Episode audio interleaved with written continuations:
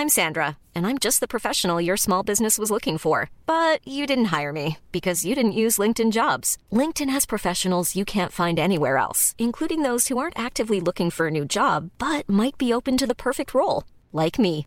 In a given month, over 70% of LinkedIn users don't visit other leading job sites. So if you're not looking on LinkedIn, you'll miss out on great candidates like Sandra. Start hiring professionals like a professional. Post your free job on linkedin.com/people today.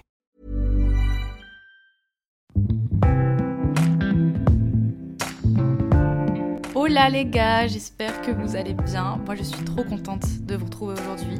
Vraiment, c'est le jour où j'avais envie, besoin de me poser et de discuter. J'espère que vous avez passé un bon week-end. Je m'excuse pour le retard, je sais qu'on est mardi et que normalement c'est tous les lundis.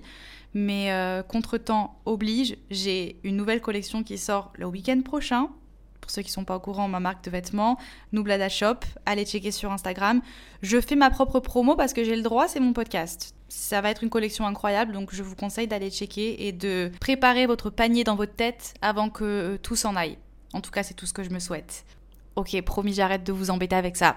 Aujourd'hui, on se retrouve dans un épisode euh, qui va être euh, chill. Franchement, là, j'avais envie de juste me poser. J'ai pas fait de plan ni rien. Je sais pas vraiment, genre, quel est le but de l'épisode, mais j'avais envie de vous parler de ma rencontre avec ma belle famille, enfin ma belle maman, parce que voilà, je vous partage un petit, euh, un petit moment de ma vie. Ça fait euh, deux ans et demi maintenant que je suis avec mon amoureux et je n'avais jamais rencontré sa maman. J'avais rencontré de sa famille seulement son frère, c'est tout. En fait, la raison simple, c'est juste qu'elle habite à une heure en avion, une heure et demie en avion de Bali, et que moi, je n'ai jamais visité le village natal de mon mec. Euh, parce que on n'a pas eu l'occasion, franchement, j'ai... Enfin, vous connaissez, la vie fait que... Bref, on n'a pas eu l'occasion d'y aller, quoi. Et elle n'était jamais vraiment venue à Bali, enfin, en tout cas, ça fait des années. Et du coup, bah, là, elle est venue nous rendre visite, et c'est la première fois que je la rencontrais. Et autant vous dire que le stress était à son comble. Je pensais pas que j'allais être autant stressée de rencontrer euh, bah, la maman de mon mec, quoi. Et je pense que le stress s'est accumulé au fil des années parce que moi, dans toutes mes relations, j'ai eu l'habitude de rencontrer les parents très tôt. Donc je vais vous expliquer un petit peu, je vais vous raconter toutes mes expériences euh, avec mes belles familles, euh, mes ex-belles familles du coup. Et j'ai aussi, parce qu'on on veut du croustillant dans ce podcast, je vous ai demandé de m'envoyer vos témoignages et vos histoires un peu insolites ou vos histoires un peu tout quoi, de vos rencontres avec vos belles familles à vous ou vos ex-belles familles et du coup on va les lire tout à l'heure et euh, on va rigoler ou pleurer ou j'en sais rien parce que j'ai pas encore lu, je voulais me garder la surprise donc on les lira après. Mais euh, je pense que c'est surtout pour ça que j'étais stressée. Parce que vraiment euh, bah, tu sais quand t'attends et que tu, tu te fais une idée dans ta tête je l'avais vu en FaceTime plusieurs fois et vu qu'on parle pas le même langage aussi c'est un truc également à prendre en compte c'est que voilà on parle pas la même langue donc c'est un peu compliqué mais ça fait deux semaines maintenant qu'elle est à la maison, parce que du coup, elle est, elle est à la maison en ce moment. Euh, et on arrive à communiquer maintenant. Genre, euh, elle s'améliore de ouf en anglais, moi j'apprends des mots en indonésien, et on peut passer des heures à discuter, donc euh, trop cool. J'ai passé le test, les gars. Désolée de vous spoiler, mais je suis validée par la belle maman. Avant de commencer, en fait, je voulais vous parler d'un truc parce que je sais pas si vous avez capté, ça n'a rien à voir avec le podcast. hein. La meuf passe d'un sujet à l'autre, mais est-ce que vous avez vu que la Star Academy a recommencé Je répète, la Star Academy est de retour. Je vous en veux de ne pas m'avoir prévenu que la Star Academy allait revenir parce que, mais mon rêve d'y participer en fait. Mon rêve C'est quoi ça? Personne me le dit, j'ai pas pu passer le casting, rien. Il y a une Star Academy qui se passe sans moi dedans. Je rigole un peu à moitié, hein. Genre, euh, je rigole, mais en même temps, j'ai envie d'y aller quand même. Donc, euh, watch me l'année prochaine. Euh, prenez mes mots. Je veux participer à la Star Academy, les gars. C'est quoi ça? Vraiment plus grande fan ever. Donc, gros coup de nostalgie et gros coup de vieux surtout. De me rendre compte que c'était déjà genre. euh, les premières saisons, c'était il y a 20 ans. Et à 20 ans, j'avais 4 ans. Le temps passe à une vitesse et vous savez à quel point c'est mon angoisse, le temps. Et euh, vraiment, je me suis rendu compte que à partir de tes 20 ans, les années, elles passent à une vitesse, c'est un truc de fou. Vraiment, euh, on, dirait une vieille hein, quand je parle, mais c'est vrai. Parce que je me souviens que mon adolescence, pour moi, dans ma tête, elle a duré 1000 ans. Tu sais, quand t'es adolescent et tout ce que tu veux, c'est grandir. Tout ce que tu veux, c'est de vieillir. Moi, je me rappelle, il y a des fois, on me demandait, quand j'avais 14 ans, on me demandait mon âge et je disais 16 ans. Mais aujourd'hui, jamais de la vie, tu me demandes à quel âge, jamais de la vie, tu vas te dire 26 ans. Genre, allô? Non, donc euh, s'il y a des gens là de 18, 19 ans, 17 ans qui m'écoutent, profitez les gars, à fond parce que c'est trop bien. Enfin, 24 ans aussi, c'est trop cool. Hein. Genre, don't get me wrong, j'adore avoir 24 ans, la vie est belle, mais quand même, ça me manque d'être enfant. Ça me manque de l'innocence, de l'adolescence et... Allez, on passe au sujet du podcast. Je m'égare, super, ça commence bien. Bon, du coup, commençons par euh, ma première rencontre avec une belle famille. J'ai une théorie qui dit, selon moi, qu'il y a différents types de gendres et de... Comment on dit? On dit gendresse? Non, on dit pas gendresse. Pour un mec, c'est un gendre. Et pour une fille, c'est quoi le, féminin de gendre? Attendez, laissez-moi checker. Euh, alors les gars, nouveau vocabulaire alerte. Vous savez ce que c'est le féminin d'un gendre? Une bru. Mais alors jamais de la vie on m'a appelé une bru. C'est quoi ça? Bah écoutez les gars, maintenant vous le savez. Euh, si vous avez une belle-mère, vous êtes une bru. on est tous des team bru en fait. Nickel. Bon bref, euh, il y a différents types de, personnes. Quand tu rencontres ta belle famille, t'es soit la personne qui va tout faire pour faire bonne impression, en mode grosse lèche cul, en mode je ramène des fleurs, je ramène un cadeau, je fais tout pour plaire. Si on me demande mon avis, je dis oui, trop bien tout le temps. Je, tu sais, j'ose pas montrer mon vrai caractère, je me montre pas vraiment. Ou alors, la team, je m'en fous totalement. Genre en mode, je me montre comme je suis et ils me prennent comme ça ou rien. Ou alors, la team, je stresse tellement que je décroche pas un mot et on dirait que je suis super froid alors qu'en fait je suis juste hyper stressée et je me chie dessus à l'intérieur. Donc ça fait trois teams différentes. Je vous laisse deviner de quelle team je suis. Hein, je vous laisse quelques secondes. Bonne réponse. Oui, effectivement, je suis de la team gros lèche cul. Voilà, euh, en tant que people pleaser depuis mon enfance, je suis née pour euh, faire plaisir aux gens. Genre vraiment, euh, je suis arrivée sur Terre, j'ai dit, les gars, je veux pas de confrontation, je suis d'accord avec tout le monde, même si t'as un gros connard et que tu me donnes ton avis, je vais pas te répondre parce que je suis une angoissée de la vie et que j'ai peur de donner mon, réel avis en fait. Alors j'ai évolué, hein.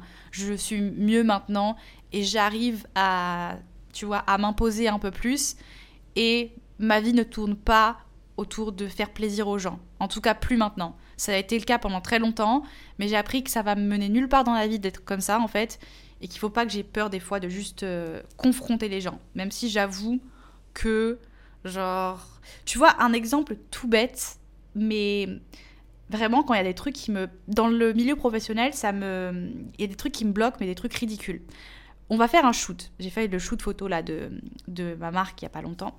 Et évidemment, c'est moi qui dois diriger le shoot. Parce que vu que c'est ma marque et que c'est moi, c'est juste. La meuf se.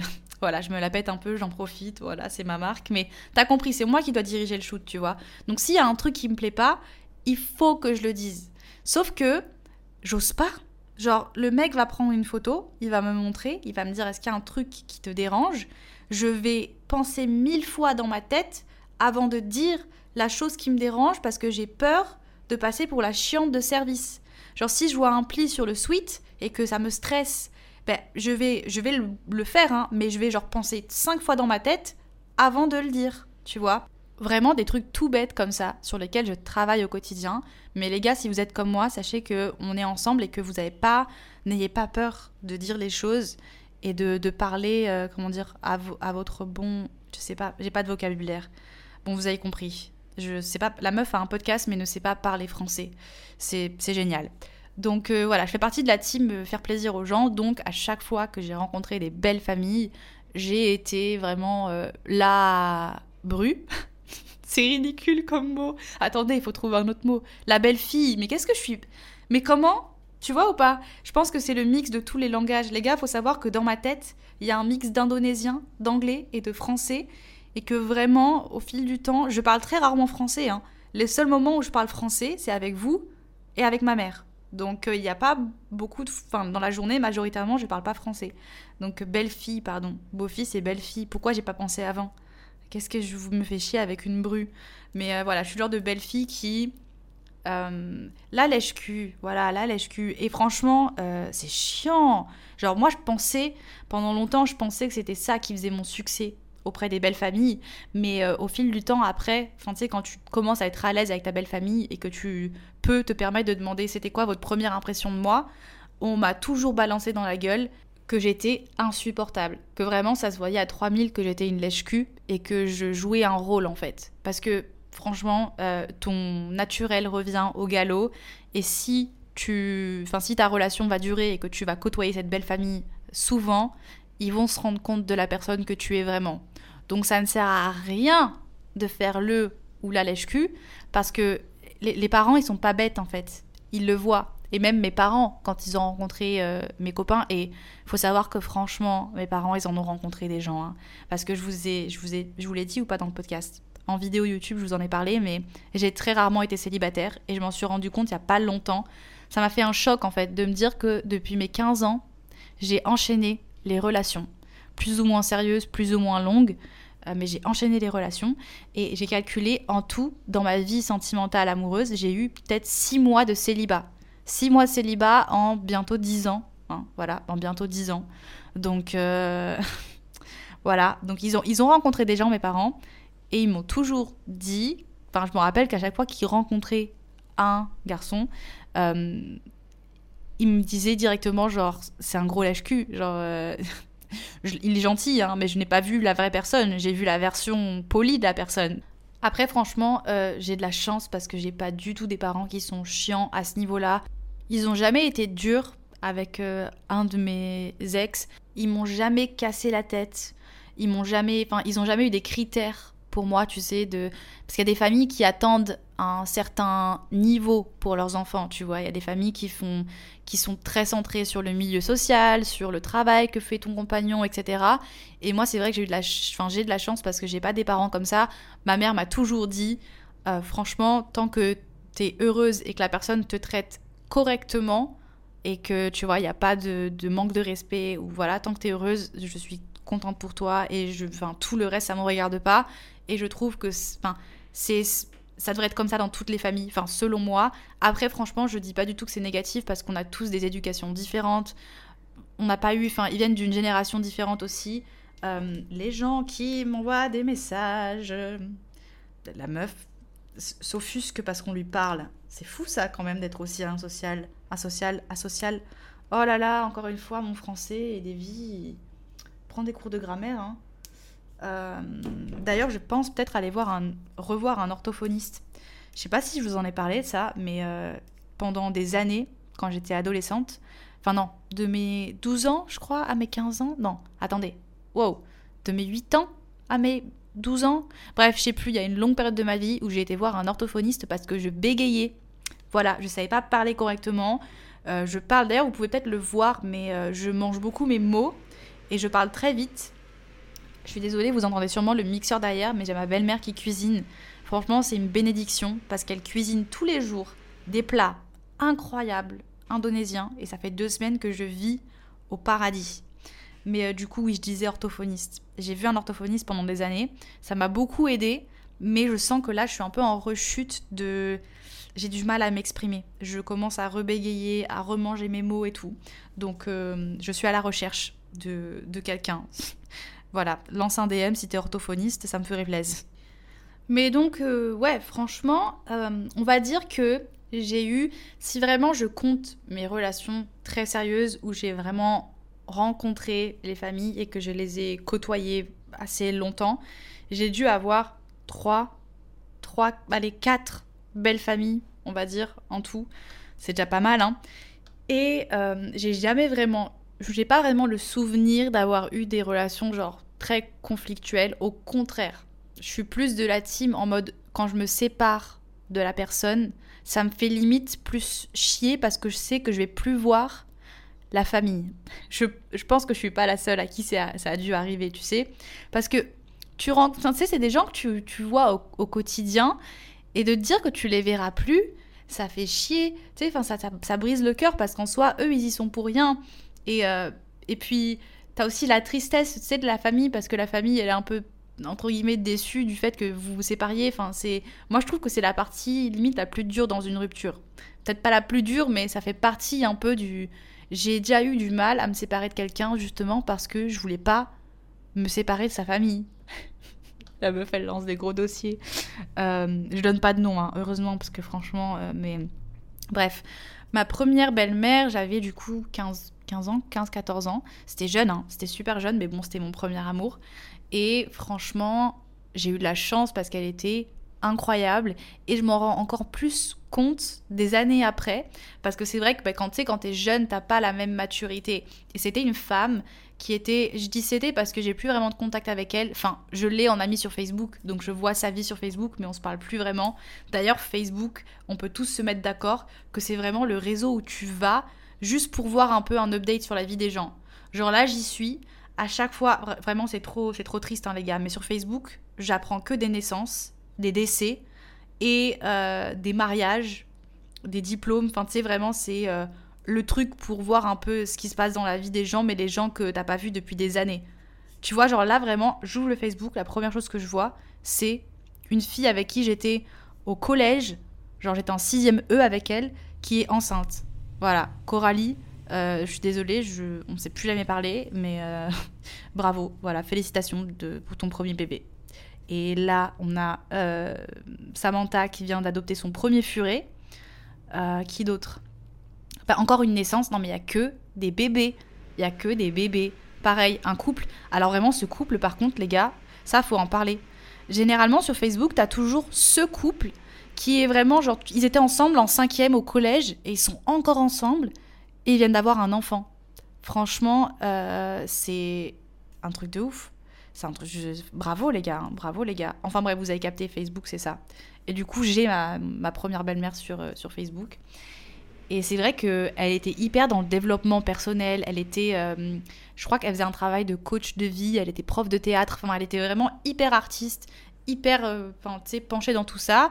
Et à l'époque, pour moi, je pensais, j'étais un peu en mode ouais, elle est un peu perchée. Mais en fait, elle n'était pas perchée parce qu'elle m'a donné des. C'est la première femme qui m'a vraiment, euh, comment dire, permis de prendre confiance en moi et qui euh, m'a déjà mis la première, euh, qui a remarqué mes, mes, premières tendances aussi aux troubles alimentaires. C'est fou ça, mais c'est vrai que quand j'allais manger chez elle, en fait, je ne mangeais pas. Bon, je pense que c'était surtout du stress. on a tous vécu ça. Tu sais, quand t'es adolescent et que t'es invité à manger chez ta belle famille, t'oses pas manger, tu sais, t'oses pas manger.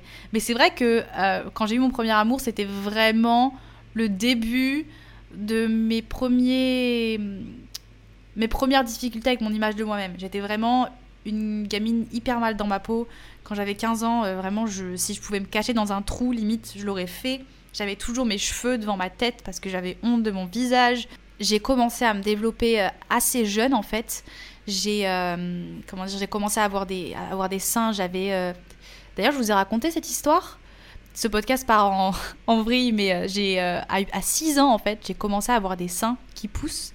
Et à la base, on m'avait diagnostiqué une tumeur ou un cancer. Je sais plus ce que c'était. Mais c'était une époque en fait où mon père voyageait beaucoup pour le travail, donc il était en Inde et moi j'étais seule avec ma mère à la maison. Et pendant des semaines, ma mère pensait en fait que j'avais un cancer jusqu'au jour où on a été chez un meilleur médecin et que le médecin nous a simplement dit que j'avais euh, un développement précoce et que j'allais juste être formée plus jeune que, que les autres, enfin que la normale quoi. Je sais pas si on peut dire la normale, mais bref. Du coup, c'est vrai qu'à 15 ans, j'avais déjà des seins, j'avais euh, des petites poignées d'amour, enfin, j'étais quand même assez développée et j'étais hyper mal dans ma peau. Et je me rappelle que ma belle-mère, euh, ben, elle, elle le voyait énormément et que très souvent, en fait, le soir, euh, dans le canapé, quand j'allais chez elle, on se posait, elle me parlait, elle m'expliquait, euh, elle me donnait des techniques pour que je puisse euh, me lâcher, que j'arrête de cacher mon visage, et plein de choses comme ça. Et franchement, si je pouvais lui dire merci aujourd'hui, je le ferais parce que c'est vrai qu'elle m'a, elle m'a énormément, elle se rend, enfin, je pense que cette femme a eu un impact dans ma vie énorme, et je suis trop contente d'avoir eu une expérience aussi positive pour la première, enfin pour la première belle maman que j'ai eue, quoi. Et c'est pareil, euh, son compagnon, qui n'était pas du coup le père de mon ex, mais euh, pareil, c'était un, mec euh, en or, enfin vraiment, tu sais, le... Je crois qu'il était cuistot, si je me rappelle bien. Il était cuistot, et à chaque fois que j'allais chez eux, il faisait des... Tu sais, ça sentait le gâteau quand t'arrivais chez eux. il était, mais un, amour, genre le nounours, tu vois. Et vraiment, j'ai eu des, premiers beaux-parents en or. Bon, le premier amour un peu moins. Mais franchement, je ne, je n'ai aucune haine envers mon premier amour parce que même si ça a été un petit con, voilà, qui m'a mise sans le vouloir sur un chemin de, bah de, justement de pas avoir confiance en moi et de trauma et de trucs, tu vois, des réflexions qui me faisaient, etc. Je lui en veux pas parce que quand on a, tu sais, quand on a 15 ans, on est des enfants et on sait pas vraiment ce que c'est. On, est, on est bête, surtout, excusez-moi les garçons, s'il y a des garçons qui m'écoutent, je généralise pas, hein, mais franchement, les garçons jeunes, c'est la. Enfin, voilà, là, les neurones, c'est un délire. Je crois qu'il y a un truc qui se passe au niveau hormonal ou j'en sais rien, mais les mecs à 15, 14 ans, mais c'est des plaies, c'est des plaies. Je me dis, si un jour j'ai un gosse, j'ai tout sauf hâte. Si j'ai un fils, je sais pas, j'en sais rien, je, je sais même pas si je veux des enfants, mais bref, on sait jamais j'ai pas hâte d'avoir un gamin de 14 ans chez moi parce que, oh là là, les plaies. Mais c'est vrai que du coup, je garde un bon souvenir de ma première belle famille, un moins bon souvenir de ma première relation. Mais je pense qu'on est. Enfin, peut-être pas, peut-être qu'il y a des gens qui ont une première relation incroyable et qui sont comme ce couple de, de gens sur Facebook qui n'ont jamais vécu d'autres histoires d'amour et qui sont toujours heureux aujourd'hui. Et euh, tout le bonheur sur vous, les gars, mais je pense pas que vous représentez une majorité. Voilà, mais bonheur sur vous quand même. Ensuite, euh, ma deuxième belle famille, si je me souviens bien. Attendez, mais en fait, j'ai jamais rencontré sa famille à ce mec. Et pourtant, on a été restés quand même un moment ensemble. Hein. C'est vrai, ce mec, franchement, je vous en ai jamais parlé, mais ça a été un de mes plus gros regrets. Pendant des années, j'ai regretté à un point, mais vous imaginez pas, d'avoir brisé le cœur à ce mec, parce que c'était un mec incroyable. Vraiment, en fait, après mon premier amour, j'ai rencontré ce mec et franchement, sorti d'un film. Quand je vous dis que notre rencontre, en fait, on s'est rencontrés au solfège, franchement, je m'affiche parce que si cette personne, par malheur, écoute ce podcast ou que quelqu'un qui le connaît écoute ce podcast, mais bon, écoutez, il mérite, franchement, il mérite que je parle de lui comme ça, donc euh, je prends. C'est pas grave. S'il se reconnaît, que du love, sache que t'as été un super bon souvenir et que j'ai regretté pendant des années d'avoir brisé ton cœur. On s'est rencontrés en cours de solfège parce que, bon, vous savez que j'adore faire de la musique, du piano, du chant, etc. Sauf que vraiment, tout ce qui est théorie, je déteste. En fait, tout ce qui est cours, quand je dois m'asseoir dans une chaise, sur une chaise, pardon, et que je dois écouter un prof, c'est toujours compliqué pour moi. Donc j'avoue que le solfège, j'y allais un peu euh, à reculons.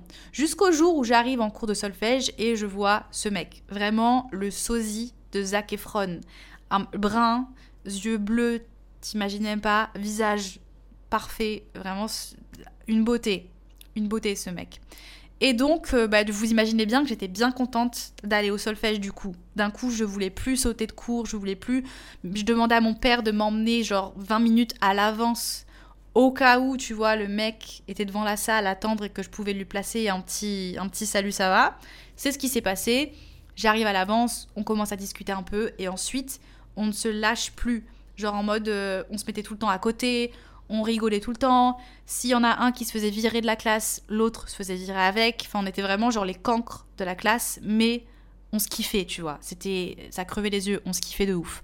Jusqu'au jour où on décide de commencer à sécher les cours de solfège ensemble. C'est-à-dire qu'on demandait à nos parents de nous déposer à l'avance, on attendait un petit peu et on se barrait de l'école de musique et on allait dans le parc derrière et on restait ensemble vraiment ah ça me manque l'adolescence. C'était tellement innocent c'est tellement cool et mignon. Et du coup notre premier bisou tout ça tout ça on je le présente à mes potes parce qu'on n'était pas dans le même euh, lycée dans la même école. Donc c'était cool tu sais c'est un peu genre euh, je sais pas la nouveauté tu rencontres quelqu'un d'extérieur. Bref je l'ai présenté à mon groupe de potes on est parti en vacances ensemble je l'ai présenté à ma famille. Ma famille l'adorait vraiment genre il l'adorait et sauf que, évidemment, toi-même tu sais, quand t'es adolescent et que t'as eu ton premier amour, t'as du mal à t'enlever ton premier amour de la tête. Et euh, quand mon premier amour a appris que j'avais un nouveau copain et que j'étais hyper heureuse, évidemment, qu'est-ce qu'il a fait?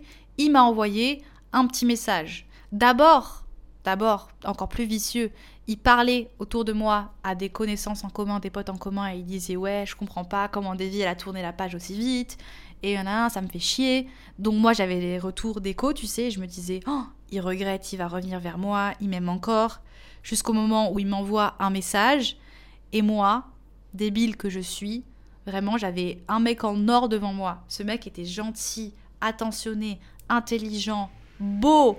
Il avait tout. Il avait tout pour lui. Mais il a suffi d'un message de mon premier amour en mode T'as déjà un nouveau copain pour que je brise le cœur de mon Zac Efron. Vraiment. Mais on est bête quand on est ado. On est bête. Et en fait, si je dis, je dis des bêtises, j'ai rencontré sa famille. J'ai rencontré ses grands-parents. J'avais été en vacances euh, dans sa maison de famille euh, à Lodève, si vous connaissez en France. C'est magnifique cet endroit d'ailleurs. Et euh, du coup, je crois que c'est pas loin du lac du Salagou, si je dis pas de bêtises. Mais du coup, j'ai rencontré ses grands-parents. Et c'était trop bien. Et je l'aimais trop. Enfin, c'est pas que je l'aimais trop parce qu'au final, je, je l'ai quitté. Mais je sais pas, j'avais envie de vous partager cette expérience qui n'a absolument rien à voir avec les belles familles mais il fallait que je fasse mon mea culpa et surtout que je vous donne mon conseil le plus précieux. Ne laissez pas quelqu'un jouer avec votre cœur et vous donner des faux espoirs. Et une fois que vous avez... En fait, laissez-vous tourner la page. Enfin, genre, autorisez-vous à tourner la page. Vraiment, j'étais jeune, donc on s'en fout. Hein. Mais si vous avez un ex comme ça qui fait le yo-yo et qui vient, qui revient, qui s'en va, qui revient, qui s'en va, qui vous envoie des messages, qui vous ghost, qui vous donne des espoirs, Next, vraiment les gars, il n'y a pas de place pour ça, il n'y a pas de place pour l'incertitude et euh, non, vraiment autorisez-vous à passer à autre chose et autorisez-vous à être heureuse ou heureux avec une nouvelle personne qui sera mieux pour vous parce que c'est tout ce qu'on mérite, simplement. J'essaie de réfléchir ensuite à qui est-ce que j'ai rencontré, mais je crois que du coup ça a été directement ma plus longue relation parce qu'il y a eu un petit laps de temps. J'ai eu un... Ça compte pas vraiment parce que j'ai eu un, un copain, pareil, quand j'avais genre 16-17 ans, j'étais à l'internat, j'ai eu un copain qui a aussi euh, beaucoup compté pour moi, qu'on est resté peut-être aller 4 mois ensemble, mais j'ai rencontré ses parents et c'est vrai que ses parents étaient adorables, mais tu sais, c'est le genre de famille où tu sais pas comme. Enfin, tu te sens pas à l'aise. Tu sais ou pas? C'était une. C'était trop bizarre. Tu sais pas vraiment, je me rappelle que j'avais passé un réveillon de Noël avec eux, carrément. Putain, mais ça va tellement vite, non mais des vies. Euh, la meuf s'incruste à un réveillon de Noël alors que ça fait 4 mois qu'elle est avec le mec, tout va bien. Mais euh, ouais, j'étais à un réveillon de Noël et euh, ou c'était le lendemain de Noël parce que je crois pas que j'ai passé un réveillon de Noël sans mes parents. Donc non, c'était sûrement le, le repas du lendemain de Noël. Bref, j'étais mais mal à l'aise, mais un malaise, t'imagines même pas quoi et je sais pas pourquoi. Mais tu sais, c'est le, le, moment où tu es l'inconnu et, euh, et, tout le monde s'offre des cadeaux. Et toi, tu es là, assis sur ta chaise, tu as ramené des cadeaux pour des gens que tu ne connais absolument pas parce que tu veux pas arriver les mains vides. Et tu vois les gens déballer les cadeaux devant toi. Et il y a une tension bizarre et tu sais pas si les gens t'aiment bien, tu sais pas si les gens T'as as des regards de tous les côtés, on te pose des questions sur toi et tu bégayes, même toi tu oublies ton propre prénom, tu sais plus ton âge tellement t'es stressé tu sais, le moment où où tu vas, tu, fais un bisou à ton mec dans la cuisine et d'un coup il y a quelqu'un qui arrive et t'es en mode, t'as l'impression que t'étais en train de faire un, un, truc illégal. Vraiment ce genre de vibe où c'est juste la gênance absolue et tu peux pas l'expliquer. Et je pense que c'est juste qu'il y a des gens qui sont faits pour coller ensemble et pour... Euh, c'était bizarre comme... Euh, mais vous avez compris qu'ils sont faits pour bien s'entendre et d'autres non. Et des fois, il faut pas forcer. Genre, t'es pas obligé de bien t'entendre avec ta belle famille. Déjà, de base, faut savoir qu'on ne choisit pas sa propre famille. Famille n'est pas forcément égale à relation fusionnelle et à, à, à relation parfaite. Et non, j'en parle très rarement, mais il faut savoir que j'ai énormément de membres de ma famille que j'ai décidé de couper de ma vie et que je ne considère pas comme des membres de ma famille. Euh, c'est assez délicat pour moi d'en parler, donc j'ai pas envie de. C'est simplement que j'en ai pas envie. Mais voilà, il y a des personnes qui sont des personnes très proches, euh, niveau du sang en fait. j'ai une sœur par exemple. Euh, mais c'est des personnes que je ne veux pas dans ma vie, que je ne souhaite pas dans ma vie, que je ne souhaite pas partager. Et sachez que c'est un droit que vous avez. Vous avez le droit, si des personnes de votre famille sont toxiques pour vous et qu'elle ne vous apporte pas du positif et que vous enfin vous avez rien de qu'il n'y a rien de positif qui ressort de ces relations, c'est pas parce que c'est votre sang et votre famille que vous êtes obligé de les garder dans votre vie en fait. Vraiment, je trouve que ça on n'en parle pas assez et qu'on a vraiment ce cliché de et peut-être que même moi je renvoie ce cliché parce que c'est pas un truc dont je parle parce que je suis pas forcément hyper à l'aise avec ça et que je vous montre beaucoup la relation fusionnelle que j'ai avec mes parents et mon petit frère mais sachez que c'est pas le cas pour toute ma famille et qu'il y a des personnes que je n'ai pas vues depuis des années parce que j'ai pas envie. Et donc vous vous imaginez bien que si je ne fais pas cet effort pour ma propre famille, euh, je ne vais pas le faire pour ma belle famille qui n'est pas du tout, on n'est pas relié, tu vois. Donc euh, voilà, rencontrer sa belle famille, ça ne veut pas forcément dire accrocher directement. Tout ne se fait pas naturellement. Il existe, et même beaucoup, de belles familles toxiques. Et tu as totalement le droit de ne pas avoir envie, en fait, d'être mêlé avec, euh, avec ces genres de personnes. Et généralement, moi, ça, c'est un truc que je sens dès la première rencontre. Alors, autant je suis comme je vous ai dit, très lèche-cul. Je l'assume à 100%. Hein. Franchement, je l'assume parce que c'est juste c'est la personne que je suis. Mais autant je suis très lèche-cul et je veux faire bonne impression, autant, même si je suis comme ça, je sens directement si. En fait, je sais pas, je sais pas vraiment comment vous expliquer, mais si tu sens l'énergie des gens, vraiment, tu sens l'énergie des gens et tu sens quand c'est une énergie positive, si c'est juste du malaise ou si c'est juste des gens qui n'ont pas forcément un bon fond et qui te renvoient pas une énergie positive, quoi. Et donc ça, je l'ai directement. Et c'est un peu ce qui s'est passé, je pense, avec euh, cette famille que j'ai rencontrée, avec ce mec. Et au final, on s'est séparés, donc euh, bref, tout ça pour arriver à la famille que j'ai côtoyée du coup le plus longtemps, c'est-à-dire euh, mon, mon, ex avec qui je suis restée 4 ans. Et alors, il faut savoir un truc chelou, c'est que dans ma vie, la plupart des, copains que j'ai eus, il y a toujours eu un peu le même schéma familial. Alors je sais pas comment ça s'explique. Ça se trouve c'est un truc un peu perché, spirituel. Il faudrait que je fasse un tirage de cartes ou quoi. J'en sais rien. Quand je dis perché spirituel, les gars, c'est pas négatif, hein, parce que peut-être qu'il y a des gens qui vont le prendre mal. Euh, c'est juste une façon de m'exprimer. Je devrais peut-être pas m'exprimer comme ça, mais euh, tout ce qui est spirituel n'est pas perché. Il y a plein de choses justement auxquelles je crois. C'est juste que j'y connais rien donc j'aime pas m'exprimer dessus parce que je veux pas dire de bêtises et que je suis pas vraiment à fond là-dedans. Mais sachez que je respecte extrêmement ça et que je pense que c'est vrai. Je pense pas que les choses arrivent par hasard. Je suis de la team euh, l'univers te regarde, la manifestation existe parce que je suis persuadée que j'ai manifesté des choses qui me sont arrivées dans la vie. Je sais pas comment l'expliquer parce que j'y connais rien, mais j'en suis certaine. La lune a un effet sur moi. Vraiment, quand c'est la pleine lune, je sens les effets, enfin, je me sens différente. Je crois en tout ça et je pense que vraiment, la vie te fait rencontrer des personnes ou te met sur la route de certaines personnes pour des raisons. Et que chaque relation que tu as, elles t'ont servi. Même si ça a été des expériences négatives, même si tu as eu des relations très toxiques, euh, elles t'ont Enfin, je veux dire, elles te, font grandir. Et si t'étais pas. Enfin, je veux pas dire que c'était des relations nécessaires parce qu'on peut tous se passer d'une relation toxique, vraiment. c'est pas. Voilà, c'est pas agréable comme passage, mais au final, tu ressors plus fort, t'apprends des choses. Et je pense qu'il y avait des raisons derrière.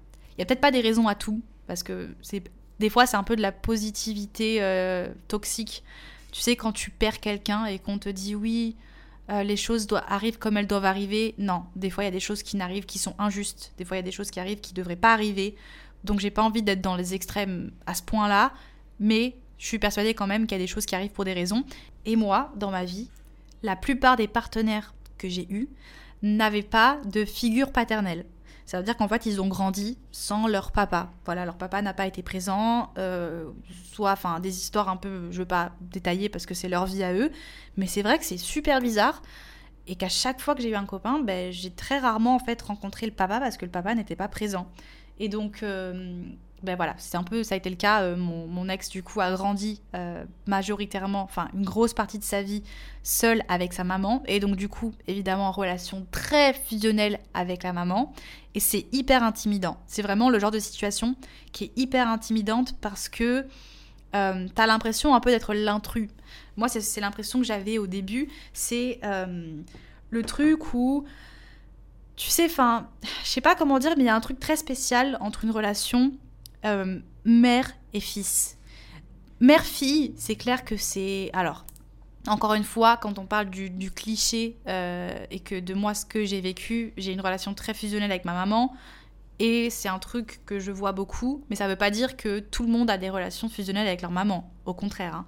Mais euh, c'est vrai que voilà. Mais il y a un, truc encore plus spécial avec la relation mère-fils parce que tu as cette notion de. Je sais pas, tu as ce truc de protection la protection maternelle, en fait, hein, je pense que c'est juste naturel, et un petit peu de, possession presque. et je pense que, enfin, en fait, tant qu'on n'a pas d'enfant, je pense pas qu'on le, le comprend. Mais euh, je sais que moi, par exemple, c'est un comportement que j'ai eu un peu envers mon petit frère. Mon petit frère, quand il a eu, c'est parce que, bah voilà, je suis hyper proche. Mon petit frère, ça a été mon meilleur ami. Euh, pourquoi je suis émotive quand j'en parle? Bref, j'aime trop mon frère. Ok, nickel, la meuf a chialé, euh, super. Mais voilà, j'ai grandi avec. on a été très proche avec mon frère parce que bah, quand on était petit, on voyageait énormément à cause du travail de mes parents. Et du coup, on se faisait pas trop de copains à l'école. Et on était, on a trois ans d'écart. Et du coup, ben, on passait notre vie ensemble. Donc c'était mon meilleur pote, mon frère. Et c'était, euh, je sais pas, il y a une relation très forte qui s'est développée. Et quand il a eu sa première copine, j'avoue que j'étais un peu, un peu, je sais pas. En fait, j'étais limite plus inquiète et plus sur, et plus sur mes gardes que ma propre mère, tu vois. Et je me rappelle que j'avais un peu ce sentiment de je voulais le protéger à tout prix. J'avais un peu du mal à voir une fille entrer euh, dans notre, dans notre cocon familial. J'avais un peu du mal à, à, faire confiance. Et, et la première fois qu'il a eu le cœur brisé, j'avais envie de. Enfin, j'avais une haine intérieure, tu sais, de voir mon petit frère pleurer et de le prendre dans mes bras et de savoir, tu sais, parce que franchement, ton premier cœur brisé, on va pas se mentir, c'est une des pires sensations qui existent. T'as l'impression qu'on t'a arraché le cœur. Euh, promis, tu ne le revis pas. Généralement, c'est le truc qui fait le plus mal et après, ça va mieux avec le temps. Mais euh, je me rappelle que c'était horrible et je pense que c'est un peu. Je sais pas vraiment ce qui se passe dans la tête des mamans quand leurs fils, ils ont leur, leur première relation sérieuse, mais je pense que c'est un peu la même chose qui se passe, tu vois. C'est cette peur de. Peut-être de simplement pas forcément faire confiance, quoi, et de rester sur ses gardes. Et peut-être une petite rivalité féminine, ça dépend de la personne, évidemment. Mais moi, encore une fois, euh, j'ai un peu du mal à parler de tout ça parce que je me dis qu'il y a de fortes chances que ces personnes écoutent, enfin que des personnes, peut-être ma belle-maman en fait, de l'époque qui se reconnaît, euh, se reconnaissent dans ce podcast, ou des proches qui écoutent, ou j'en sais rien, parce qu'on est tous... Euh, c'est très bizarre, mais bref, mon, mon, petit frère travaille pour mon ex. Ma famille, il y a plein de membres de ma famille qui travaillent pour lui, donc on est quand même assez, enfin on est encore en contact, tout ça, donc c'est un peu délicat, donc je veux pas trop rentrer dans les détails, mais c'est vrai que c'est un truc simplement que j'ai ressenti dès le début, que j'étais pas en, rivalité, hein, mais euh, j'ai senti un peu ce challenge. Voilà, c'est plus ça. J'ai senti que j'avais des choses à prouver avant que du coup mon ex-belle-mère me fasse euh, totalement confiance et qu'elle me fasse euh, entrer dans sa vie. Je sentais que j'étais jugée, hein, voilà, je sentais que j'étais jugée. Il n'y a rien de négatif, hein, les gars, c'était juste... Euh, enfin, je pense que c'est quelque chose de, naturel et franchement, c'est juste... Je partage mon expérience, mais il n'y a rien de négatif, je tiens à le dire. Mais voilà, je sentais que j'étais jugée, je sentais que j'étais observée dans tout ce que je faisais, et c'est un truc qui m'angoissait beaucoup. Mais c'est vrai que bah, dès que je suis, dès qu'elle a commencé à me faire confiance, on a eu une relation euh, assez proche, voilà, pendant ces quatre années, on a eu une relation assez, assez proche. Et encore une, aujourd'hui, c'est une personne que je que j'estime beaucoup, euh, avec qui j'aimerais. J'ai, c'est vrai que je suis un peu partagée. J'aimerais bien avoir votre avis sur ça, mais je suis un peu partagée entre est-ce que vous pensez que c'est une bonne idée de garder un contact avec son ex-belle famille, ou est-ce que il faut passer à autre chose et dire au revoir tu vois, parce que c'est un peu délicat, tu sais? Généralement, la, relation, elle tourne aussi beaucoup autour de ta relation avec la personne que vous avez en commun, mais quand vous avez plus cette personne en commun, tu vois, est-ce que c'est vraiment nécessaire de d'entretenir la relation Je sais pas. Cet été, j'ai eu envie, au final, j'ai un peu, j'ai pas eu le temps, donc j'ai pas revu mon ex belle-mère. Tout ça pour dire que j'ai quand même eu de la chance avec mes belles familles et que euh, la relation avec cette belle-mère, elle s'est plutôt bien passée. Enfin, ça reste une. C'est bizarre, mais tu sais, à un certain stade, en fait, tu deviens un membre euh, de la famille à part entière. Enfin, peut-être pas pour tout le monde. Encore une fois, je fais pas une généralité et on va lire vos expériences après, donc ça va être encore plus intéressant et on va pouvoir comparer un petit peu. Mais euh, je sais que en fait, c'était devenu presque. J'avais deux familles et j'étais tellement à l'aise, on parlait vraiment tout. Et donc, évidemment, euh, quand tu vois des gens pendant 4 ans, pratiquement tous les jours de ta vie, il y a forcément des hauts et des bas, il y a des moments où il y a des conflits, il y a des moments qui sont compliqués. Enfin, évidemment que tout n'a pas été euh, parfait et tout rose. Et je me souviens d'une période en particulier, c'est le moment où, avec mon ex, on a voulu emménager ensemble.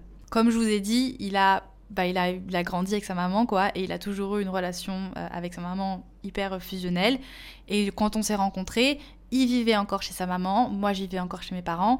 Évidemment, j'avais 17 ans. Euh, lui, il était un peu, un peu plus âgé que moi, il avait 20 ans. Et euh, du coup, ben, au départ, je me suis un peu installée chez eux. Enfin, en fait, il y avait un moment où je passais tellement de temps chez lui que c'était presque. Enfin, c'était tout comme. ouais, c'était comme si on vivait ensemble, sauf qu'on vivait avec sa maman, quoi.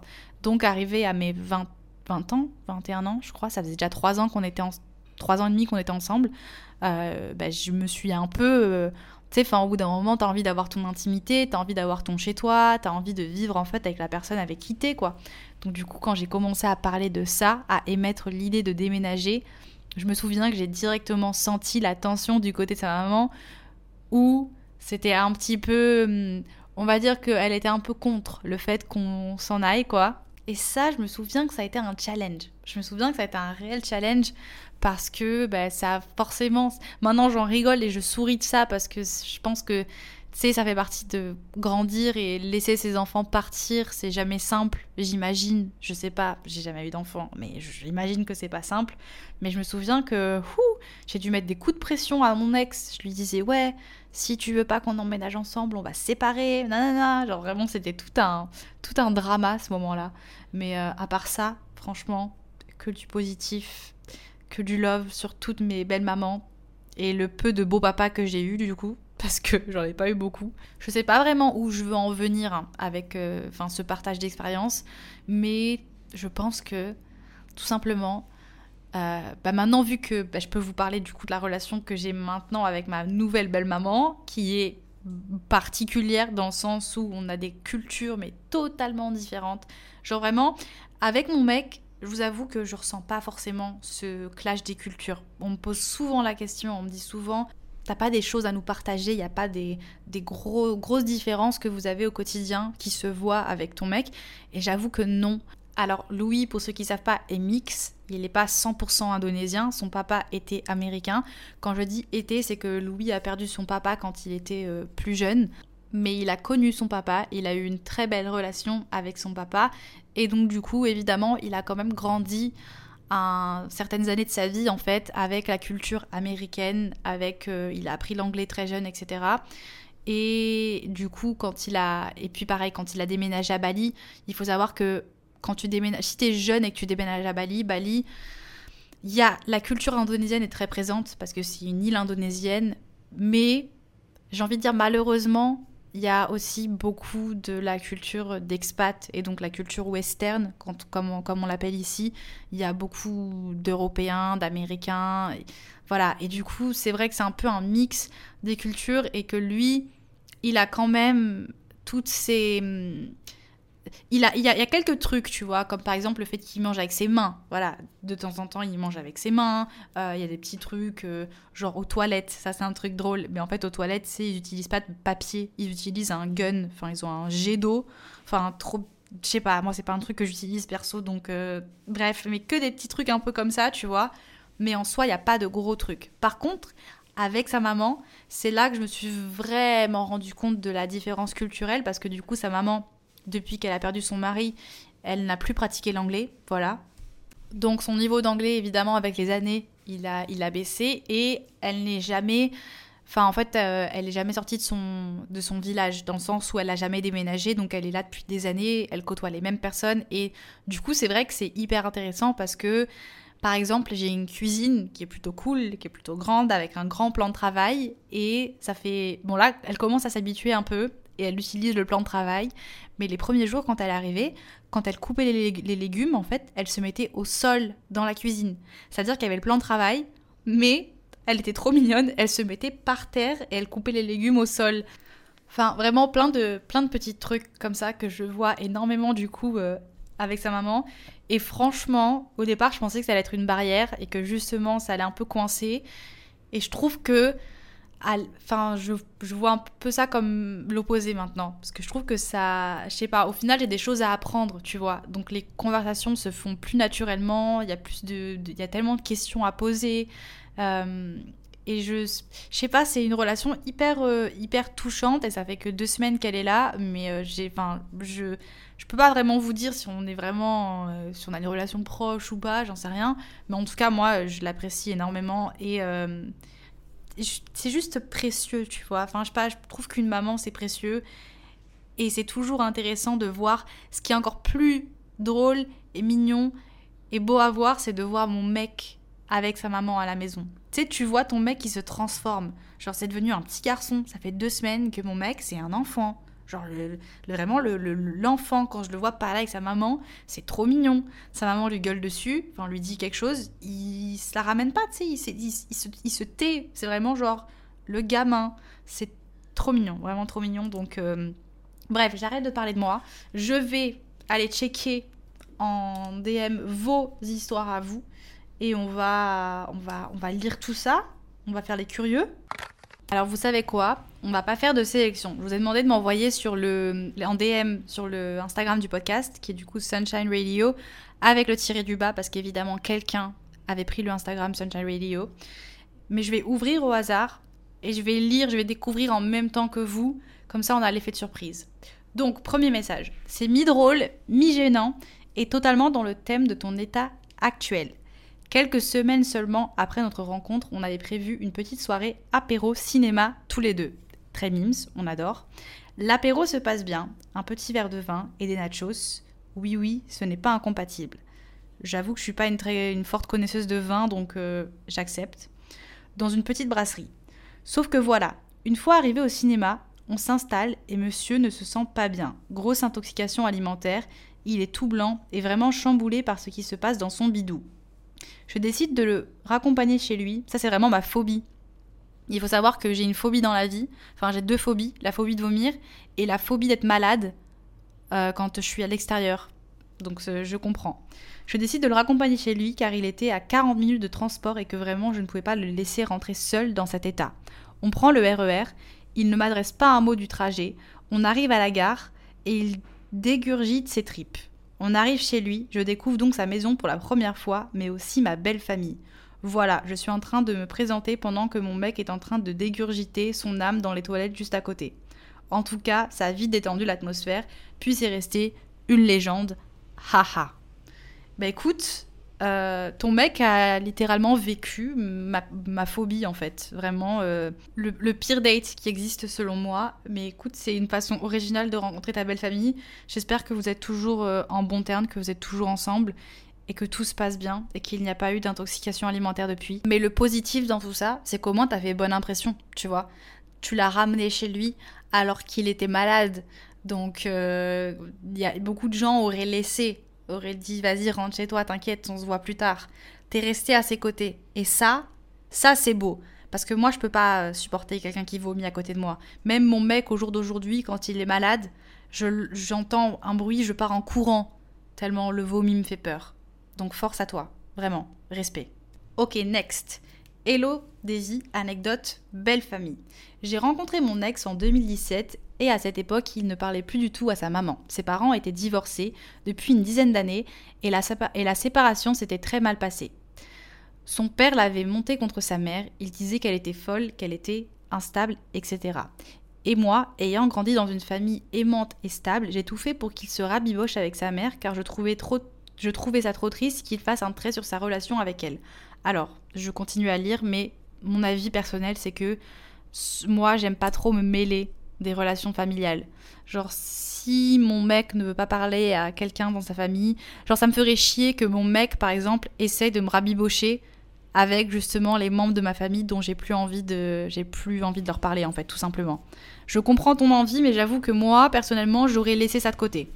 Donc j'ai tout fait pour qu'ils se rabibochent, ce qui a fonctionné. Ils ont commencé à se voir etc. J'étais trop contente mais j'aurais dû m'abstenir puisqu'en 2020 je me suis fait larguer et mon ex m'a avoué qu'il avait demandé à sa mère son avis sur moi avant de me quitter et elle avait juste dit que j'étais une branleuse qui n'arriverait à rien dans la vie et qu'elle était bien contente qu'il pensait à me quitter.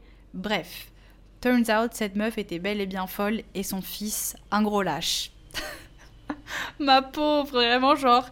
Voilà, la morale de l'histoire, comme je le disais, c'est que si votre compagnon a tiré un trait sur un membre de sa famille, c'est qu'il y a des raisons et qu'il faut pas se mêler de ça. Vraiment, je suis pour rester loin de tout ça et des relations familiales et de pas se mêler en fait. Quand tu es un élément euh, extérieur, ne pas se mêler des histoires de famille. Genre vraiment, euh, ça donne des maux de tête et ça finit généralement dans des histoires un peu, ben voilà, courage à toi, force à toi, et t'inquiète meuf, tu mérites mieux. Salut, j'ai une petite histoire sur mon ex-belle-mère. Mon ex-belle-mère et son fils ont une relation que je définis de dépendance affective et malsaine au point de l'appeler bébé à 33 ans et de presque lui imposer un choix entre moi et elle subitement. Alors, juste petit point, le fait d'appeler son enfant bébé à 23 ans, personnellement, ça ne me choque pas du tout. Euh, voilà, enfin, je sais pas, mais moi, ma maman, par exemple, elle m'appelle bébé, mon ange, mon amour, mon chat, enfin, voilà, tous les petits noms bien cringe et bien, voilà, clichés, tu les nommes. Ma mère m'appelle comme ça, et euh, j'appelle encore ma mère Mamou, et j'ai 24 ans. Et je pense que toute ma vie, je l'appellerai Mamounette, Mamou, Papou, enfin, genre, c'est des petits noms mignons. Et je pense que ça veut pas dire forcément relation malsaine. Mais continuons. Elle a toujours pris ses aises malgré ce que je pouvais dire. Une fois, un mois après avoir accouché de notre fils, ah, vous avez eu un enfant. Elle a fait le tour de la maison à 22h et rentrée chez nous par l'arrière de la cuisine où c'est creepy, comme si elle était chez elle sans prévenir. Voilà, maintenant la belle-mère fait partie des critères chez un mec pour ne plus avoir subir ce genre de situation et relations toxiques. Alors j'avoue que là c'est très intrusif, évidemment. Euh, voilà, ça c'est vraiment typiquement le genre de barrière à ne pas franchir. Ça c'est un truc aussi, il faut savoir mettre des, des, des barrières. Faut pas avoir peur de justement mettre les, limites parce qu'il y a des gens comme ça qui se rendent pas forcément compte et qui se disent, tu vois, c'est mon enfant et qui voient toujours, euh, ben voilà, leur enfant comme leur enfant. Sauf que oui, c'est ton enfant, sauf que maintenant, ben cette personne partage sa vie avec une autre personne qui n'est pas ton enfant. Donc sa maison, c'est pas chez toi. Voilà, c'est pas chez toi. Et ça, c'est un truc. Euh, j'ai aussi eu une belle-mère qui rentrait chez moi à n'importe quel moment de la journée, à n'importe quel euh, voilà. J'avoue que à l'époque, j'ai jamais rien dit parce que j'étais jeune et que tu sais quand c'est la première fois que tu vis avec quelqu'un, t'as 21 ans et j'avoue que bah voilà. Moi, j'ai toujours eu des parents moi qui m'appelaient toujours avant de venir. Lui, c'était pas le cas. Et vu que c'était ma première expérience, je voyais pas forcément le mal, mais c'est vrai qu'aujourd'hui, ça serait un truc qui personnellement me ferait chier. Bon, là, on accueille, c'est différent parce qu'on accueille la maman de Louis chez nous parce qu'elle n'a pas d'autre endroit où aller. Euh, voilà, elle est invitée chez nous, donc c'est pas du tout la même chose. Mais euh, ça me ferait vraiment chier d'avoir mes parents qui débarquent à n'importe quel moment de la journée, n'importe quelle heure, encore plus par effraction, chez moi. Donc vraiment, n'ayez pas peur, les gars, de, de, dire les choses et de dire, écoute, c'est chez moi, si tu veux venir, tu passes un coup de téléphone, tu préviens, mais t'arrives pas comme ça, enfin encore plus à 22h euh, par la cuisine, quoi. Genre, film d'horreur le truc. Film d'horreur. La belle maman possédée. Nickel. Prochaine histoire. Anecdote belle famille. J'avais 18 ans. J'ai rencontré mon copain sur Badou. À l'époque, on parlait deux semaines H24, puis on a décidé de se voir chez ses parents qui travaillent. Jour J, ça colle le fou. Il m'embrasse, premier jour de quoi? Premier jour de trois ans de relation. Ah ok, ça fait trois ans que vous êtes ensemble. Bonheur à vous, c'est beau, vraiment incroyable. Sauf que après ce bisou, une voiture se gare dans la cour. Sa mère. Elle lui a dit Tu me présentes pas. Il m'a regardé et il m'a dit euh, Bah vas-y.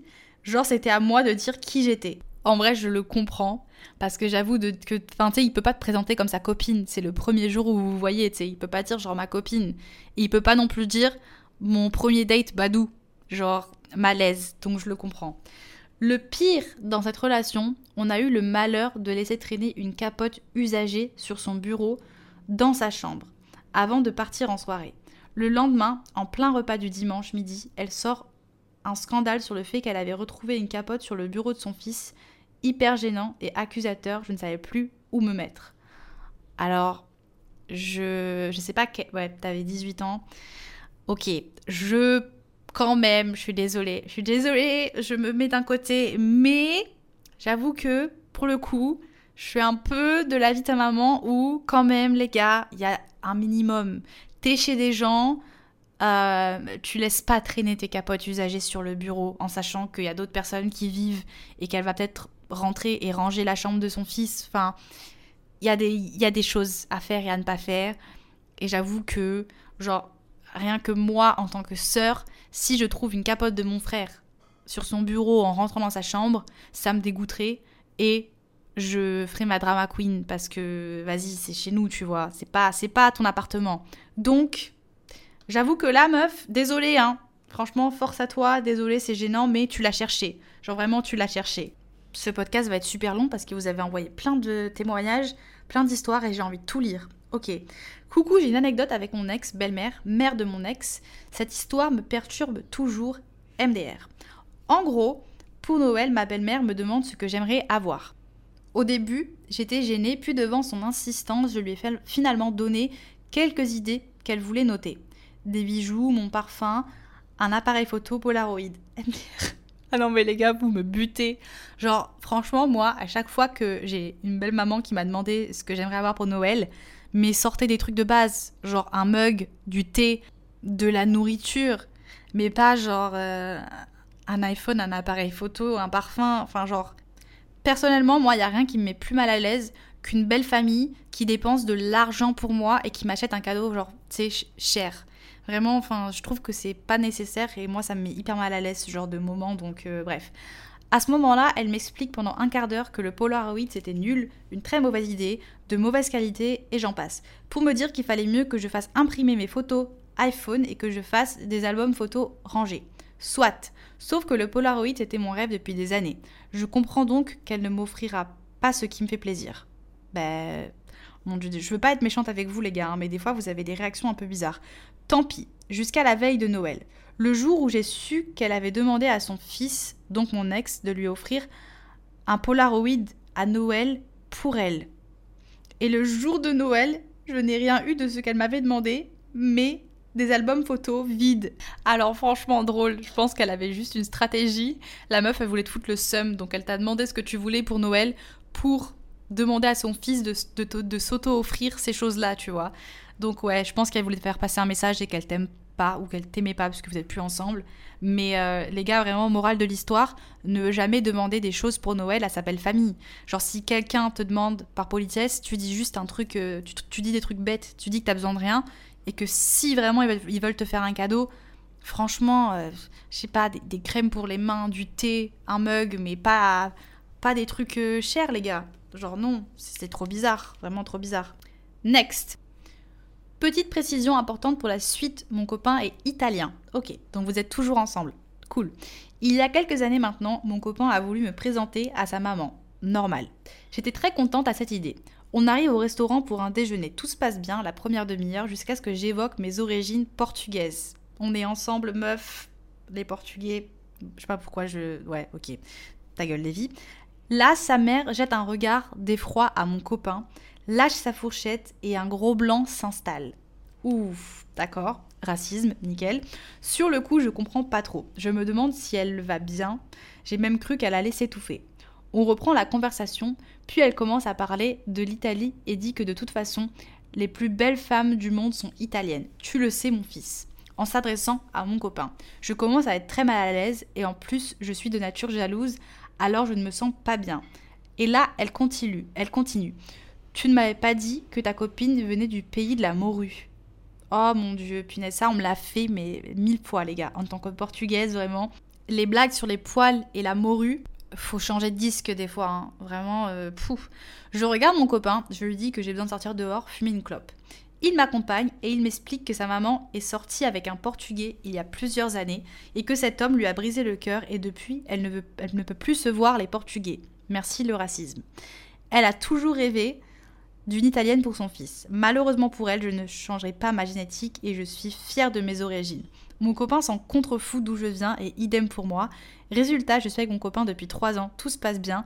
Je souris à sa mère, mais je n'oublie rien, même si les tensions se sont largement apaisées. J'espère que cette anecdote t'aura fait sourire. Gros bisous. PS, ton podcast, c'est le meilleur. Merci, t'es trop mignonne. Euh, franchement, je, je, je comprends, mais c'est la vieille école. Enfin, tu sais, il faut, faut en rire, vraiment. Je pense pas qu'il faut que tu sois rancunière parce que même si c'est du racisme et que, genre, non, le racisme, c'est non. Mais, juste anecdote drôle, c'est que ma mère, bah, qui est portugaise, pour le coup, née au Portugal, euh, je suis 50% portugaise, pour ceux qui savaient pas. Ma mère m'a toujours dit je ne veux pas te voir avec un portugais. Elle n'est jamais sortie, elle, a dû se mettre avec un portugais une fois dans sa vie, ça l'a traumatisée. Et du coup, j'avoue que je n'ai jamais daté un portugais. Je sais pas ce que vous faites à briser des cœurs, les gars, mais calmez-vous. Voilà, c'est pour rire, hein, les gars, c'est très cliché, mais euh, force à toi, force à toi et euh, force à ta belle maman. J'espère que elle s'en est remise et qu'elle se rend compte que les portugaises sont les femmes les plus drôles les plus bonnes vivantes et charismatiques du monde. Évidemment, je rigole, enfin, à moitié. Et je suis fière de mes origines, ok? D'accord? Hello, ma belle. Hello? Alors, j'étais dans une relation toxique pendant 4 ans, dont un an de vraie relation en couple. Premier amour à 17 ans, tous les deux. Mon ex n'était pas prêt pour se poser, même s'il m'aurait bien gardé pour lui, à me voir de temps en temps. Bon, le pire, la, vraiment, la pire des relations, c'est ça. C'est un mec qui veut pas te laisser partir, mais qui veut pas se mettre avec toi, c'est horrible. Donc comme je n'arrivais pas à le lâcher, on se fréquentait trois ans encore après s'être séparés. Donc en fait vous êtes séparés et trois ans après vous vous voyez encore quoi. À 17 ans, on est pas mal chez les parents de l'un et l'autre et ses parents m'ont rapidement bien accueilli. J'ai été bien, famille nombreuse, quatre enfants, repas en famille et bonne cuisine. Moi qui suis moitié fille unique avec des sœurs que je vois rarement et une mère avec qui je ne m'entends pas toujours très bien, bah je me suis sentie comme une seconde famille et une autre maman que la mère de mon copain de l'époque. Ok, donc euh, si j'ai bien compris, tu avais une relation très forte avec ta belle-maman. Elle m'a pris dans ses, bras, dans ses bras en pleurant quand mon copain m'a quitté. On se fait des après-midi, thé, brocante, papotage, cuisine, santé, etc. On se donne des nouvelles de temps en temps et elle est toujours émue de me recroiser quand ça fait longtemps. Je l'ai toujours vous voyez, même si on avait un côté assez proche. Mais tant qu'on me dit de pas tutoyer, je vous vois. C'est un peu comme si c'était devenu une amie. On parle de plein de choses. Je prends des nouvelles de mon ex, chelou, et je sais qu'il a trouvé quelqu'un, et moi aussi, et je suis contente pour lui. Voilà, c'est sûrement un peu long. Euh, à d'écouter ton podcast. Merci beaucoup. Euh, bah écoute, je comprends parce que, bah, comme je vous avais parlé de ma première belle-mère, c'est vrai que ça m'a rappelé un souvenir, c'est que les premiers mois après la séparation du coup avec mon premier amour, qui on a eu un peu la même relation, genre on s'est séparés et pendant trois ans après c'était genre, tu sais, on n'était pas vraiment ensemble, mais on se voyait de temps en temps, donc on a vraiment vécu la même situation. Et justement, euh, après cette séparation, j'allais boire des cafés avec ma belle-mère, mon ex-belle-mère. Et c'était un peu pareil, tu vois. Donc en vrai, je comprends. Ne demande pas des nouvelles de ton ex, par contre. Laisse-le de son côté. C'est bien qu'il ait trouvé quelqu'un, mais ne demande pas des nouvelles. On s'en fout de lui. Euh, mais non, t'inquiète, je comprends. Et il n'y a rien de malsain. Parce que comme je le disais tout à l'heure, en fait, des fois, tu t'entends juste bien avec des gens. Et franchement, euh, je trouve que c'est une bonne chose d'avoir des amis adultes quand on est jeune. Alors, il y a des limites. Hein. Je te dis pas de traîner avec, de te faire une bande de potes de 40 piges quand t'as 15 ans, tu vois. Non. Euh, mais je trouve que d'avoir des figures adultes autres que tes parents, ça peut t'apporter du positif. Quand c'est des bonnes personnes, évidemment. Franchement, d'avoir des... Hmm, parce que, comment dire, ils vont pas prendre les mêmes, euh, les mêmes pincettes. Je sais que, ben, moi, il y a plein de choses dont je parlais à mon ex-belle-mère, ou par exemple à des amis. Euh, j'ai Ma maman, elle avait euh, une meilleure amie à l'époque pareil, que je voyais comme une tante. Et c'est vrai que tu as plus de facilité à te livrer et à parler de sujets un peu, tu vois, euh, un peu plus personnels où tu te poses des questions à des adultes qui sont autres que tes parents. Parce que du coup, tes parents, t'as toujours peur de c'est tes parents, tu vois. Ça reste, euh, ben, bref, t'as compris, tes parents. Donc euh, en vrai, c'est une bonne chose. Si tu t'entends bien avec cette personne, tu peux garder contact. Vraiment, moi je me souviens qu'il y avait plein de conseils que justement je demandais à des adultes autour de moi. Et il euh, n'y a pas vraiment de raison de, couper totalement contact si tu avais une bonne relation. Après, encore une fois, j'avoue que je suis un peu perdue à ce niveau-là. Et euh, que moi aussi, j'aimerais bien reprendre contact des fois avec des ex-belles-mères, mais je me dis que c'est un peu chelou. Donc je comprends, je comprends. Bon, il faut que je vous partage la dernière anecdote, enfin expérience du coup. Et euh, si, parce que franchement, vous, vous avez été plein à m'envoyer, je pensais pas que vous alliez être autant. Donc si vous voulez que je fasse un épisode 2, ou juste on fait un podcast où on lit vos expériences. Franchement, dites-le moi parce que je le ferai avec grand plaisir. Il y a trop de trucs à lire, c'est trop intéressant. Mais du coup, euh, bon, j'ouvre au hasard. Si je n'ai pas ouvert votre message, les gars, sachez que ça s'est fait sur le vif et que j'ai pas sélectionné à l'avance. Donc euh, je lirai, je, les garde bien au chaud. Et s'il y a un épisode 2, vous serez dedans. Donc, coucou Davy. Je suis avec mon copain depuis 7 ans. Une relation très saine basée sur la confiance, la communication et la bienveillance. C'est tout ce qu'on veut. Je dis oui. Je suis arrivée dans sa vie à un moment où sa famille volait en éclats. Histoire de tromperie entre les parents, alcoolisme pour l'un d'entre eux. Aujourd'hui, il a entièrement coupé les ponts avec l'un de ses parents, depuis pas si longtemps que ça, à vrai dire, peut-être un an. De mon côté, ma famille est le pilier essentiel de ma vie, ma safe place, ma dose d'amour, alors évidemment c'est extrêmement dur pour moi de voir ça. Je respecte son choix d'avoir coupé les ponts, je lui ai toujours dit, je le soutiens et ne le jugerai jamais, au contraire. Ça c'est très bien, c'est très important. Je suis exactement comme toi, ma famille c'est euh, bah, ma vie entière et euh, je pars du principe où il faut justement respecter le choix des autres, on n'a pas tous la même chance et on vit pas tous les mêmes relations quoi mais très pudique sur ses émotions, il déteste en parler. Je suis la seule personne à qui il ose se confier, mais c'est très rare, et je sens qu'il ne se livre jamais à 100%. Je me sens extrêmement triste pour lui de voir qu'il n'a pas eu la même chance que moi, et égoïstement triste pour moi de ne pas avoir de belle famille stable. Mot à prendre avec des pincettes, of course. Je comprends, franchement je comprends ma belle. Euh, ton témoignage, ça me touche énormément parce que c'est aussi un truc que j'ai vécu avec euh, du coup mon ex qui a totalement coupé les ponts avec son père, qui était un père euh, toxique, violent, tout ce que tu peux imaginer. Et on n'en a jamais vraiment parlé en détail. Enfin, même en 4 ans de relation, c'était pas un truc euh, qu'il aimait. Il n'aimait pas se livrer dessus. Il y a plein de choses que je ne sais pas et que ben, c'est pas ma place à moi de faire la curieuse et de vouloir savoir. Donc c'est hyper cool que tu respectes son choix. Même moi, par exemple, ben, aujourd'hui, voilà, j'ai des on a tous des expériences différentes, on a tous, comme je l'ai dit au début du podcast, malheureusement, on ne choisit pas sa famille. Tu nais dans ta famille et ça ne veut pas dire que tout va bien se passer, que vous allez avoir des relations fusionnelles et une, même si c'est ton sang, en fait, ça reste une personne et si cette personne est toxique et te fait du mal, tu as le droit de te couper de cette personne. Et donc, je pense que c'est important de respecter ce choix. Et au contraire, tu vois, peut-être que toi, euh, ben, tu vas pouvoir lui montrer un autre côté de, de, ça et que quand, euh, je sais pas comment il se sent avec ta famille, tu vois, mais ça peut être une bonne chose aussi pour lui, tu vois, de, bah, de, s'intégrer à, ta famille et de... Je sais que mes parents, moi, avec tous mes, mes partenaires, ils ont toujours été hyper accueillants, ils ont toujours été bah, comme ils sont, en fait, naturellement. Et euh, ma mère... Euh, elle appelle mon mec mon fils, tu vois. Enfin, c'est hyper. Je sais que ça peut être bizarre, hein, dit comme ça. Mais j'ai été élevée dans une famille qui est très peu pudique au niveau des sentiments. Euh, voilà, je parle des sentiments, les gars, on se balade pas à poil chez nous, rassurez-vous. Mais euh, j'ai jamais eu ce truc de pudeur au niveau des sentiments. Et du coup, c'est vrai que j'ai toujours. J'ai jamais eu peur de dire je t'aime, j'ai jamais eu peur de, de, bah, de, juste de montrer mon amour, quoi. Pas forcément euh, tactile. Je suis pas une personne très tactile. Genre, je suis pas une personne qui va prendre dans les bras mes potes ou qui va forcément toucher. Mais dans la parole, je veux dire, je suis très. J'ose dire, tu vois, j'ose dire je t'aime. Et euh, ma mère, tu vois, pareil, quand elle aime quelqu'un, elle ose le dire. Donc ma mère dit je t'aime à mon mec. Ma mère, euh, voilà, a une relation avec mon mec euh, assez cool et voilà, je vais pas dire fusionnelle parce que c'est pas à ce stade-là, tu vois, mais elle l'apprécie énormément. Et je pense que, tu vois, d'un côté, c'est pareil pour mon père, tu vois. Mon père, je sais que bah, il apprécie énormément mon copain et je sens que lui de son côté, ça lui fait du, bien, tu vois, d'avoir. Euh, bah, de retrouver un peu une sorte de relation qu'il n'a pas forcément eu dans son, dans son passé, ou en tout cas qui s'est brutalement arrêtée pour lui. Et je sens que ça lui fait du bien. Donc euh, écoute, si toi tu peux lui apporter un peu ce côté et cette, enfin, ce, comment dire, cette ambiance familiale et cet amour familial grâce à toi, ton cadre familial, c'est génial.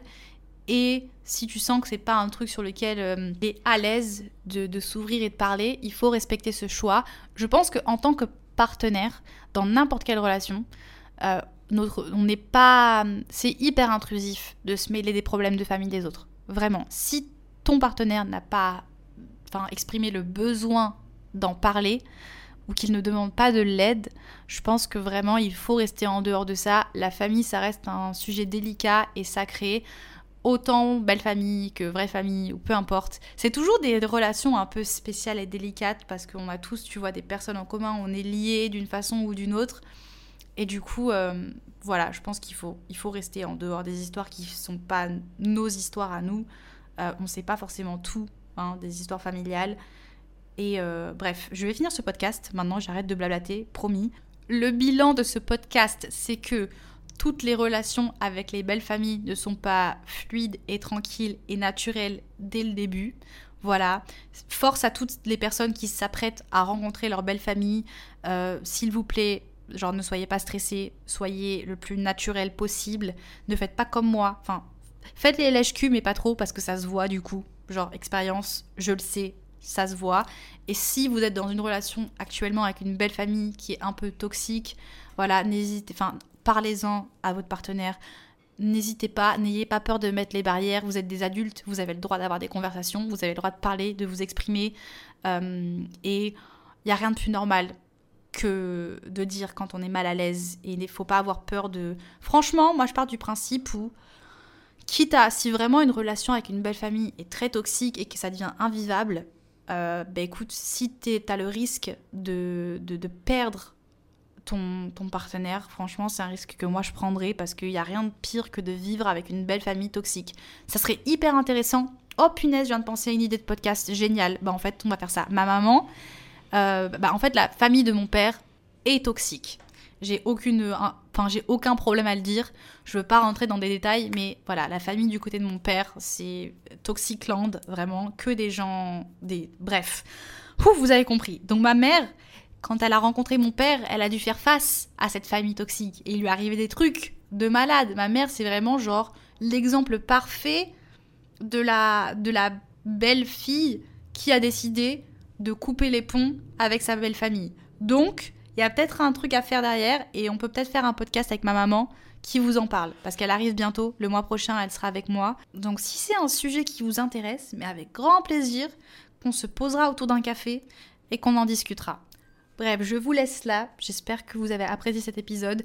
On n'a rien appris de particulier, je vous ai pas apporté d'informations euh, de ouf. Donc euh, voilà, je m'en excuse, mais euh, ça m'a fait du bien de discuter avec vous et de lire vos expériences. Donc les gars, on se retrouve la semaine prochaine. Je vous invite à suivre le podcast sur Instagram, à me suivre sur Instagram également, des vibrations, Sunshine Radio tiré du bas. Mangez bien, faites du sport si vous avez envie, soyez heureux